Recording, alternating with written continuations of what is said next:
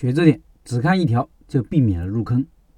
前两天还有人问加盟外卖品牌如何，说什么加盟门槛低，只要八千块钱加盟费，还会帮着运营外卖平台，不用操心，自己专心做好产品就好了。哎，新手在没有任何行业常识的情况下，可能比较无法判断真假。但是请记住，凡是告诉你只要加入我们就可以高枕无忧了，就一定是有问题的。其实关于外卖能不能加盟，前面的文章已经说过好几次了，不再啰嗦。早上刚好看到一位老板的留言，是他的亲身经历，分享给各位。他说：“我老公准备加盟外卖店，去公司看了一下，加盟费倒是不贵，料包和食材包材至少市场价的两三倍。”而且必须用公司的，不用就是违约，违约金非常高。第一次去，各种让我们签合同，我们态度比较坚决，没签。然后又一直让我们签意向书，交钱把区域定下来，说这个钱最后不签可以退，但是意向书写的不能退。呵呵，鬼才会交钱呢。加盟的本质都是一样的，要控制你，要卖你设备和原材料。无论是什么形式的加盟，你去看看他们的原材料和设备供应价格，你就知道你以后的利润有多薄了。至于寄希望于别人帮你运营店铺，更是异想天开。加盟总部想要的是多卖原材料，要的是单量，而你要的是利润。你觉得你们还能走到一块吗？单量和利润很多时候是不一致的哦。我们分析任何问题啊，一定要回归到人和人之间的利益结构。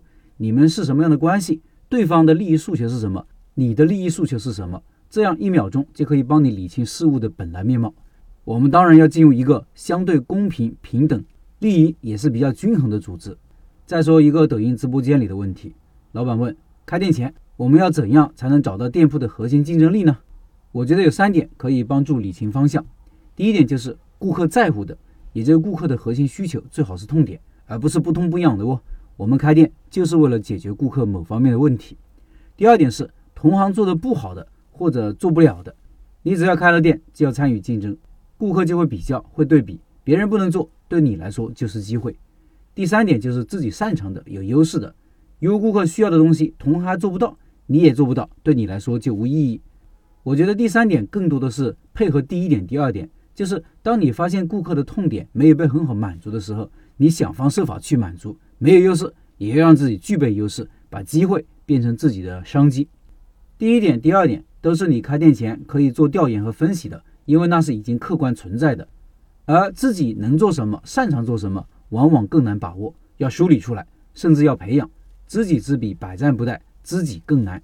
完美的结局是顾客需要，同行又做不好，而且刚好你很擅长，你要做的就是顺水推舟。我觉得这个分析模型不仅适合新手没开店前的分析，也适合已经开店的老板梳理出自己店铺的运营方向。